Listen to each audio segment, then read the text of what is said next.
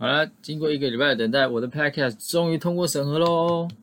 那因为我还目前还是住在家里，所以录音也是在自己的房间，难免会有一些杂音或者车辆行驶的声音。那这样我会在之后的音频里面一一的克服，就是包含用软体过滤啊，或者是寻找更完美的录音环境。那我跟大家一样哦，就是都处在一个不怎么样的二十五岁，所以我分享的想法以及观点可能没有办法像经历那么多风雨的创业家或是成功人士那样的丰富。所以这方面当然我们会慢慢成长，那我当然就可以说出可能更多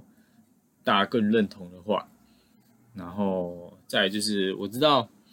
同样的时间里，可能你有更多事情可以做，比如说打游戏啊，或是听音乐啊，去运动干嘛的。但是你愿意来听，而且还是在我刚起步的时候，真的很感谢你哦。那之后预计是每个礼拜日晚上会产出新的音频，那我们就下礼拜见喽，拜拜。